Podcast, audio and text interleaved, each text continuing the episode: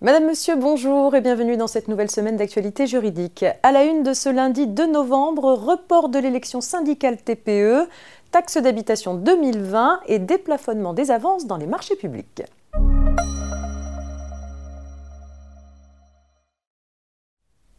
Donc ce JT avec le report de l'élection syndicale TPE. Vous le savez, tous les 4 ans, l'État organise un scrutin auprès du personnel des entreprises de moins de 11 salariés.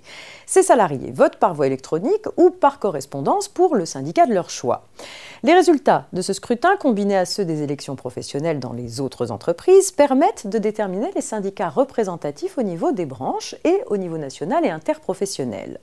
Ce scrutin TPE contribue également à déterminer le nombre de sièges attribués aux organisations syndicales pour 4 ans, notamment au sein des collèges salariés des conseils de prud'homme.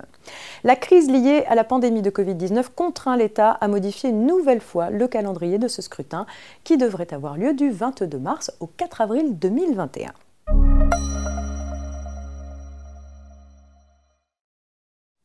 Pour les contribuables redevables de la taxe d'habitation 2020 et ou de la contribution à l'audiovisuel public et non mensualisée, la date limite de paiement est fixée au 16 novembre prochain. Si le montant de la taxe est inférieur ou égal à 300 euros, le règlement peut être effectué par chèque, espèce ou carte bancaire auprès d'un buraliste agréé. Au-delà de 300 euros, le paiement par voie dématérialisée est obligatoire. Le paiement en ligne permet de bénéficier d'un délai supplémentaire jusqu'au 21 novembre minuit, le prélèvement sur le compte bancaire intervenant à partir du 26 novembre. Payer à partir d'un smartphone ou d'une tablette offre les mêmes avantages que le paiement en ligne. Il suffit de flasher le code situé sur l'avis d'imposition puis de valider son paiement.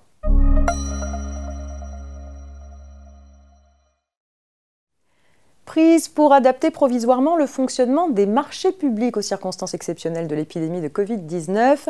Une ordonnance du 25 mars 2020 prévoyait notamment la possibilité de déroger au plafond légal concernant les avances. Un décret du 15 octobre 2020 vient pérenniser ce déplafonnement des avances dans les marchés publics.